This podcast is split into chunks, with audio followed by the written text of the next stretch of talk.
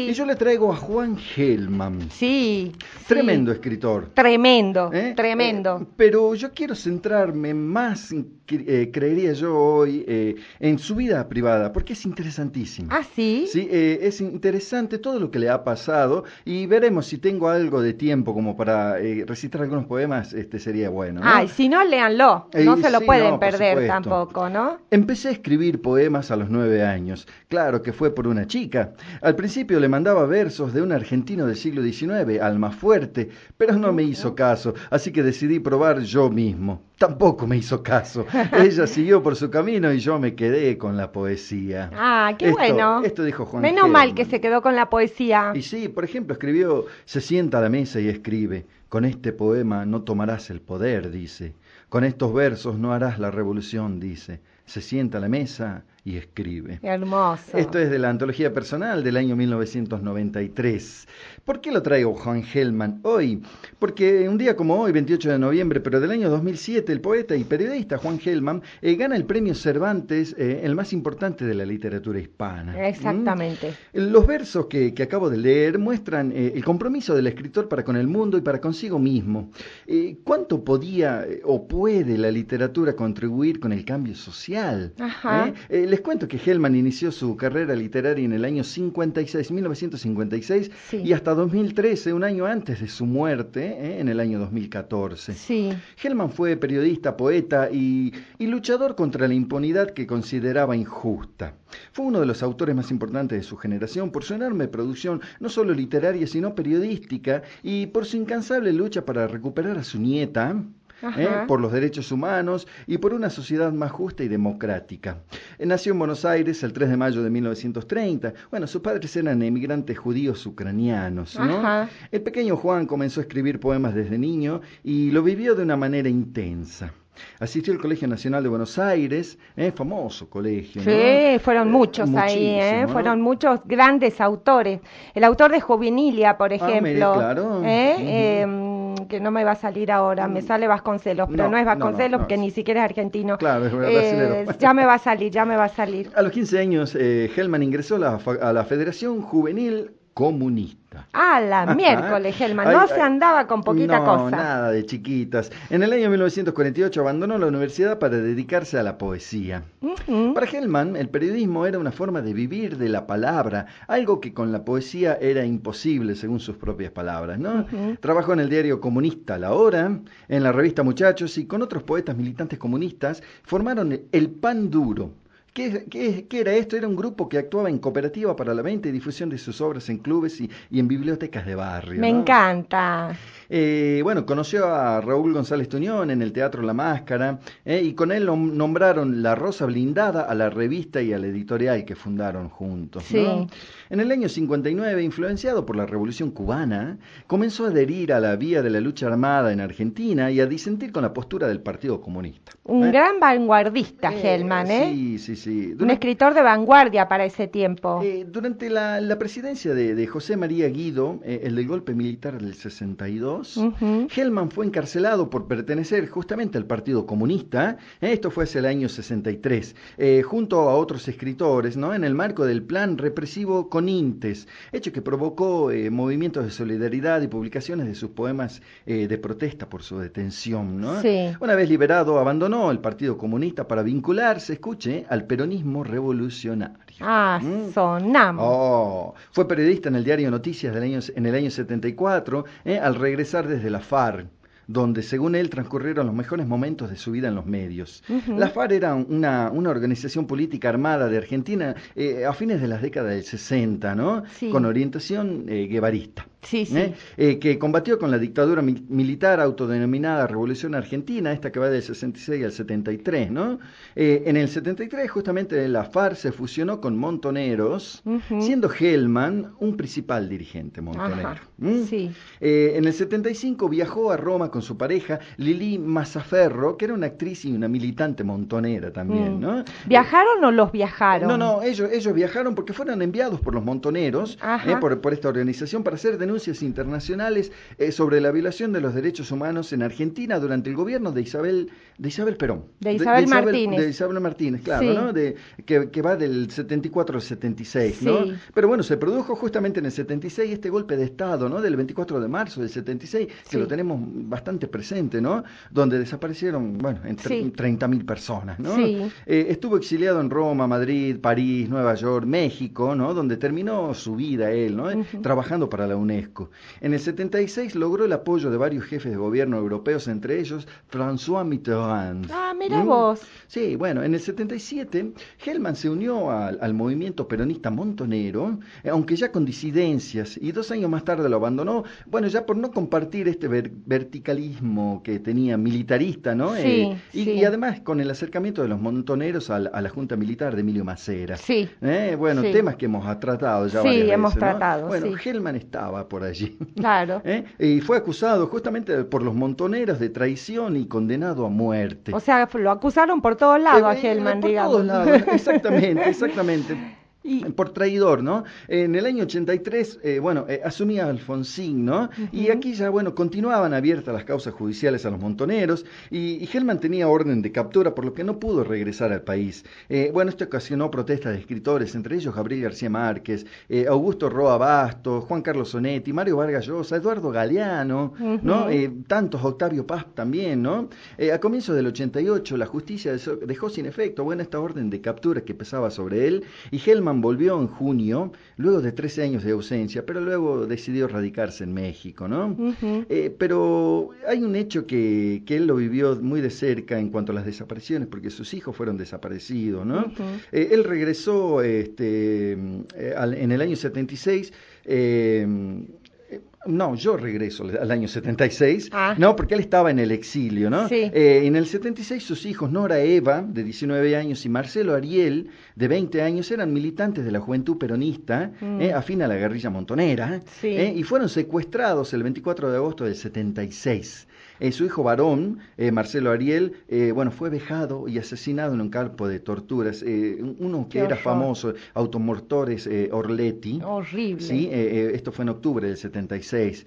le dispararon en la nuca, lo metieron en un barril con cemento y lo arrojaron al río. ¡Qué horror! Bueno, lo recuperaron a su cadáver en el año 80, a fines de los años 80, creo, ¿no? La nuera de Juan Gelman, María Claudia Irur, Irureta Goyena, ay, qué apellido, ¿no? García, fue secuestrada ese mismo día y desaparecida. ¿eh? Ella estaba embarazada, tenía 19 años y estaba embarazada de 8 meses.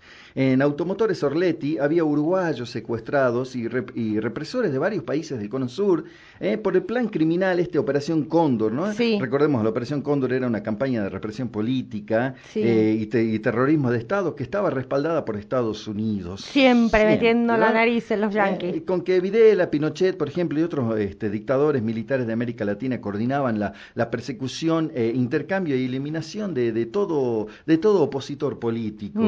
tremendo. Eh, los represores argentinos dejaron a los uruguayos llevarse a dos prisioneras embarazadas. Una de ellas era María Claudia, ¿no? Eh, un policía militar uruguayo había entregado la bebé María Macarena a un tío suyo, un comisario, ¿no? Como obsequio porque su esposa sufría de esterilidad. Mire, ¿no? Que, en, Uruguay también pasaban estas cosas. Sí, sí, sí, horrible también. El, el, 23 ya de diciembre del año 98, Juan Gelman publicó en el semanario La Brecha eh, la carta abierta a mi nieto, así se llamaba, porque no sabía si era varón o mujer, ¿no? Donde le hablaba a su nieta que todavía no había encontrado y le contaba sobre sus padres. Eh, empezaba la carta diciendo, me resulta muy extraño hablarte, hablarte de mis hijos como tus padres que no fueron. No sé si vos sos varón o mujer, sé que naciste, ahora tenés casi la edad de tus padres cuando los mataron y pronto serás mayor que ellos. Ellos se quedaron en los veinte años para siempre. Soñaban mucho con vos y con un mundo más habitable para vos. Me gustaría hablarte de ellos y que me hables de vos, para reconocer en vos a mi hijo y para que reconozcas en mí lo que, tu de, lo que de tu padre tengo. Los dos somos huérfanos de él.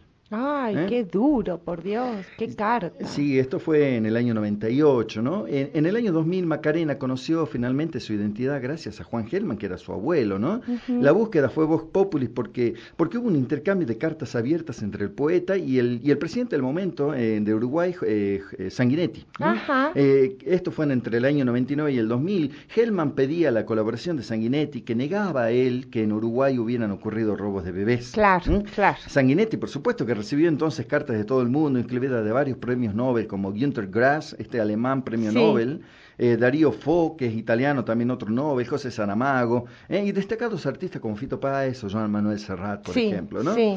Eh, no bueno, le quedó otra a Sanguinetti que eh, responder. no respondió en realidad, ¿no? Porque asumió ya la, la presidencia Jorge Batle en Uruguay y se investigó esto con profundidad y se confirmó, sí, la identidad de, de Macarena, quien hoy se dedica a temas vinculados con la violación de derechos humanos en esta época de terrorismo de Estado de Sudamérica, Sí, ¿no? sí, sí. Eh, sí, como, como dije antes, Joe Hellman inició su carrera literaria eh, promediando los años 50, época por la que fundó este grupo que le dije que se llamó Panduro, el Panduro, eh, que proponía un vínculo a la acción política popular, el uso de un lenguaje coloquial de temas urbanos y que siguiera la cadencia tanguera. Hay un, hay un poema que, que es lindo, dice, eh, ha muerto un hombre y está juntando su sangre en Querido Juan, has muerto finalmente. De nada te valieron tus pedazos mojados en ternura. ¿Cómo ha sido posible que te fueras por un agujerito y nadie haya ponido el dedo para que te quedaras? Ajá. Una licencia poética en la Sí, palabra sí. ponido, ¿no? Sí. Eh, esto pertenece a Gotham, un libro, el cuarto libro de, de Hellman del año 62. Sí, las características vanguardistas son increíbles, ¿no? Porque hay esta subversión de, del lunfardo, esta subversión del lenguaje, este, y además una dinámica en, en ese tiempo, la vanguardia, estaba muy ligada el arte a la política, Siempre, ¿no? Era como que estaba todo muy efervescente en ese momento y no existía vanguardia artística si no estaba comprometida con la política. Y bueno, Hellman no fue la excepción. Si me dieran a elegir, yo elegiría esta salud de saber que estamos muy enfermos, esta dicha de andar tan infelices. Si me dieran a elegir, yo elegiría esta inocencia de no ser un inocente, esta pureza en que ando por impuro. Si me dieran a elegir, yo elegiría este amor con que odio, esta esperanza que come panes desesperados. Aquí pasa, señores, que me juego la muerte. Ah, qué Eh. bárbaro. Bueno, ahí es- está clarísimo, ¿no? Sí. Lo que pensaba y la postura que tenía. Tal cual. Bueno, en Gotham, Hellman introduce el humor y, y el absurdo como componentes cotidianos del hombre y la mujer del pueblo, de pueblo, ¿no? En simultáneo, otros poetas latinoamericanos eh, seguían el mismo camino, como Nicanor Parra en Chile, eh, Ernesto Cardenal en Nicaragua, eh, Antonio Cisneros en Perú, Mario Benedetti, ¿no? En Sí. Uruguay, Roberto Fernández Retamar en Cuba. Fíjese que son todos eh, eh, poetas que siempre tenían algo que decir, ¿no? Sí, sí, sí. Eh, hay otro poema que se llama Arte Poética y dice, entre tantos oficios que ejerzo, este que no es mío, como un amo implacable, me obliga a trabajar de día, de noche, con dolor, con amor, bajo la lluvia, en la catástrofe, cuando se abren los brazos de la ternura o del alma. Cuando la enfermedad hunde las manos a este oficio, me obligan los dolores ajenos, las lágrimas, los pañuelos saludadores, las promesas en medio del otoño o del fuego, los besos del encuentro, los besos del adiós. Todo me obliga a trabajar con las palabras, con la sangre. Nunca fui el dueño de mis cenizas. Mis versos, rostros oscuros, los escriben como tirar contra la muerte. Uy, qué tremendo. Esto, esto lo escribió en Velorio del Solo, allá en el año 61. También escribió, bueno, los poemas de Sidney West en el año 69, Fábulas en el año 70, Salarios del Impío en el año 93, eh, Sombras de Vuelta y de Ida, esto fue en el año 97, bueno, incompletamente también en el mismo año, eh, y en el 97 justamente de este mismo año fue tan- bastante prolífico porque obtuvo el Premio Nacional de Poesía en Argentina, el Premio Juan Rulfo en el año 2000, ¿m? En el año 2004 el Premio Iberoamericano de Poesía Ramón López Velarde, en el 2005 los Premios Iberoamericanos Pablo Neruda y Reina Sofía de Poesía y en el año 2007 el Premio Cervantes por lo que lo estamos recordando el día de hoy, ¿no? Exacto. Epitafio. Un pájaro vivía en mí, una flor viajaba en mi sangre, mi corazón era un violín. Quise o no quise, pero a veces me quisieron. También a mí me alegraban la primavera, las manos juntas, lo feliz. Digo que el hombre debe serlo. Aquí yace un pájaro, una flor, un violín. Hermosísimo. Eh, está pasado Hellman de está bueno, pasado, está ¿no? pasado de bueno Hellman, sí. Ahora, eh, eh, viendo en, la historia, él, eh, nosotros lo podemos ver que, que ha pasado y, y veíamos eh, su historia de, de Montonero con la historia militar, ¿no? Y uno que está por ahí en el medio admira la obra de Hellman eh, y por ahí quizás particularmente uno no, no comparte o no compartía sus ideas políticas, lo que sí yo rescato es esta, este espíritu de lucha. No, y la coherencia Y- y- además, y- ¿no? y- el bueno, jugarse la vida. El, jugarse, El jugarse ¿no? la vida a través de sus escritos y su poesía. A ver, nadie puede decir quién eh, uno puede estar o no de acuerdo. Claro. De, sin embargo, Hellman fue un escritorazo de la hostia, además muy comprometido con su causa, que uno puede adherir o no, pero hay que escribir desde ese lugar, Mm. ¿eh? Eso es admirable en verdad, ¿no? Sabiendo que te jugás el pellejo, Eh, digamos. bueno, justamente se lo jugó, ¿no? Y Y, sí. salvó varias veces su Y sí, pellejo, ¿no? sí. Los poemas escritos en estado de frialdad tienen una ventaja. Están escritos en estado de frialdad. El odio del vecino no entra ahí, ni el vecino atado a su odio, y se puede alabar las bellezas del paisaje. Alabar es una palabra rara, lleva del ala al bar donde el estaño está mudo. Los poemas sin sangre tienen una ventaja, no tienen sangre, ni sacudones mortales o inmortales, ni la imperfección, la sociedad de todos. Eso cae y nada perturba la tierra. A los poetas que practican esta visión y sin dudas escriben hermosos poemas, habría que levantarles una estatua ciega que no se vea. Es bello su no estar, todo está bien afuera, de todo lo que está mal, intocado y lejos de la escritura, lejos, es un canto bajito. Qué hermoso, ¿Eh? muy bueno, muy bueno. Hey, mi diario se mueve de la 89, luego me acompaña Epa. Gus Soriano y Lerita fresquito en su pecerita. Y ahora la cuestión se pondrá linda escuchando a tu sobrino, querida Inés, dice, bien por el chango y de paso que se disfrace de cabeza atada y pase la gorra a la Uy, uy, voluntad, uy. dice, besos y suerte para tu Sí, sobrino. Sí, sí, bueno, hay que hacer de todo allá para sobrevivir. Hay que ¿no? hacer de todo para sobrevivir, Bueno, sí señor. Le, eh, le traigo lo último de Hellman, ¿no? Que hasta su fallecimiento en el año 1983 vivió en México y fue columnista del diario argentino Página 12. Ah, ¿eh? mira vos. A las cuatro y media del martes 14 de enero del año 2014, en su casa de la colonia Condesa de la Ciudad de México, donde vivía desde 1988, falleció el poeta, el gran poeta argentino Juan Gelman, tranquilo y arropado por los suyos, según confirmaron este periódico fuentes familiares. Muy bueno, muy bueno, en verdad. Muy Sí. bueno, Helman, ¿eh? Hellman, la, la obra de Hellman es para disfrutarla. Sí. Eh, a mí me interesó mucho traer esta parte de su vida que muy pocos la conocen. Sí, yo ¿no? conocía muy poco, en Eh, verdad, sí. de, la, de la biografía de Hellman. Conocía más sus escritos, pero la biografía casi nada. Así es. Así que está muy bueno, muy Así es. interesante. Bueno, Brandon. Bueno, se veo- nos acaba el tiempo. Sí, se, nos acaba el tiempo, y tenemos que dejar temprano porque Gustavo Soriano tiene comunicación directa con Qatar